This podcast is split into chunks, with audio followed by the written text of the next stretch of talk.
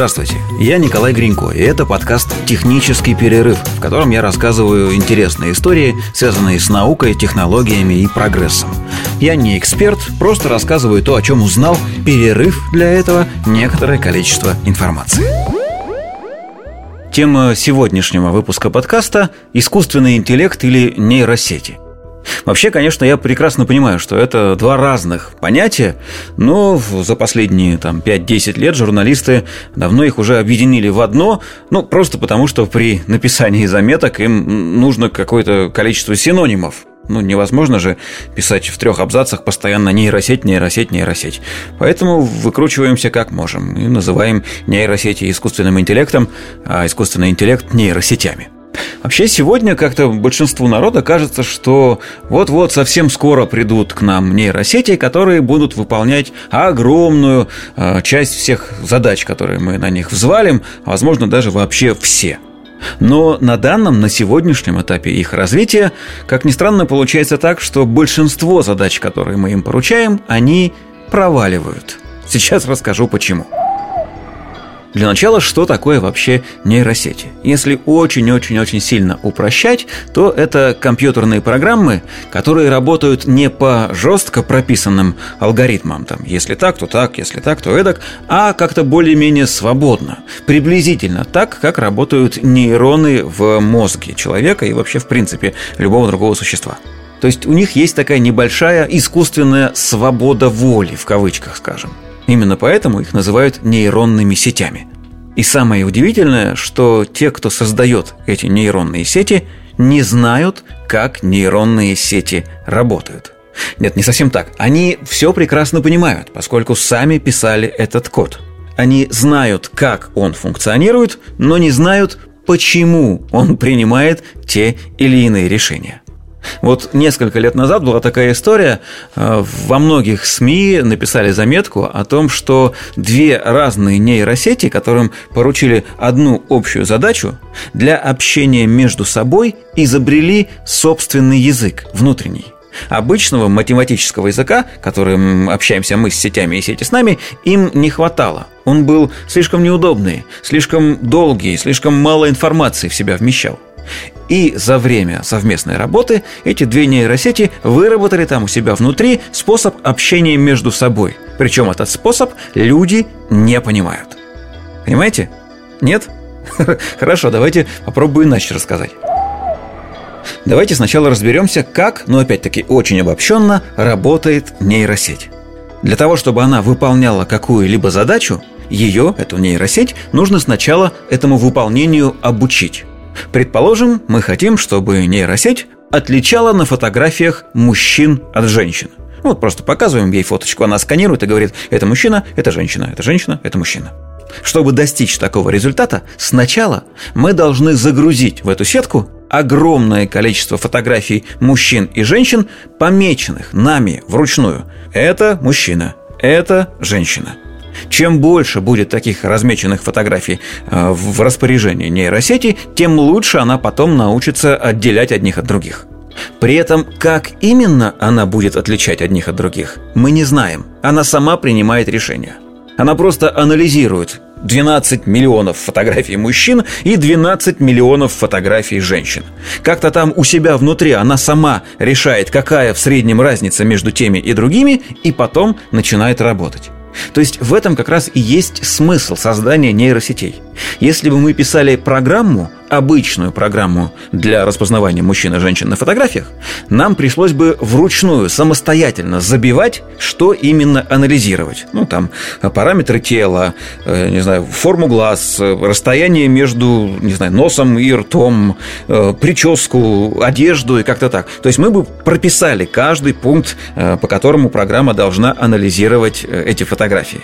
А нейросети мы создали потому, что нам это делать лень. Вот эту длинную, большую, долгую работу просто лень делать. Давайте отдадим сетке два мешка фотографий, мешок мужиков, мешок баб, и пусть сама разбирается.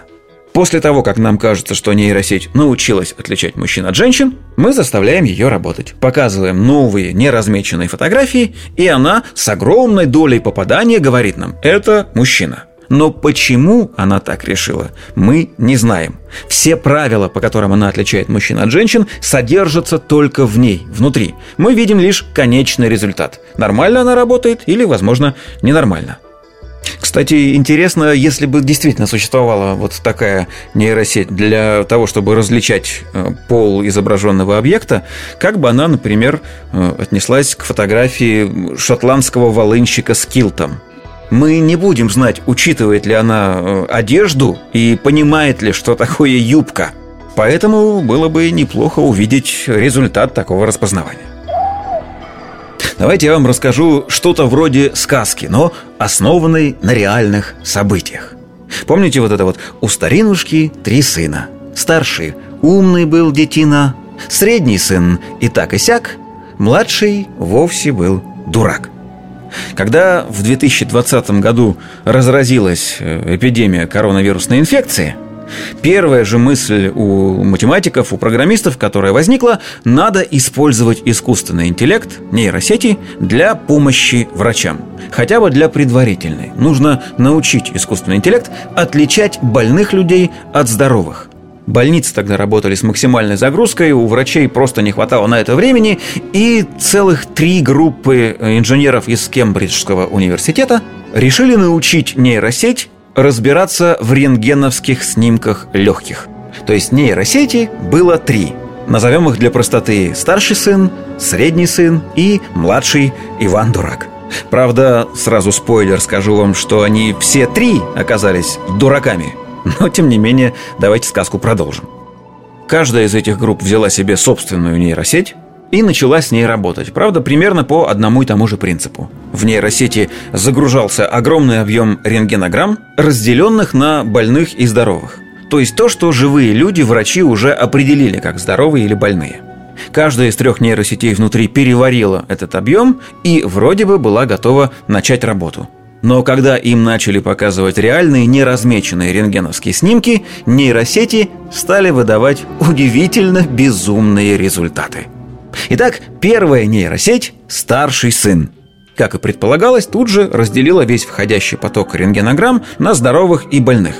Но исследователи, которые получили этот результат, сразу же поняли, что что-то не так, потому что в папке «здоровые» содержались исключительно дети, причем и больные, и здоровые.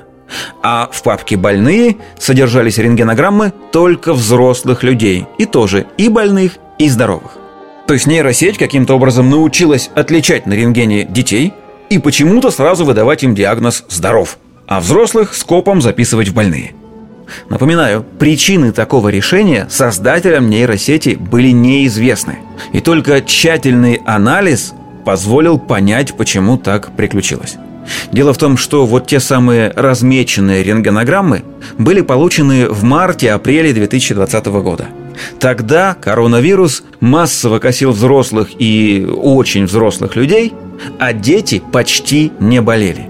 И нейросеть приняла возраст пациента за ключевой признак, по которому можно решить, здоров он или болен. Точнее, даже не совсем так. Возраст по рентгенограмме она определить не могла. Но относительный размер ребер и внутренних органов на детских снимках отличается от таких же показателей снимков взрослых – и поэтому на выходе получилось именно так. Детская флюорография означает «здоров», взрослая флюорография означает «болен». Итак, вторая нейросеть – средний сын. Значит, она выбрала для себя еще более удивительный ориентир.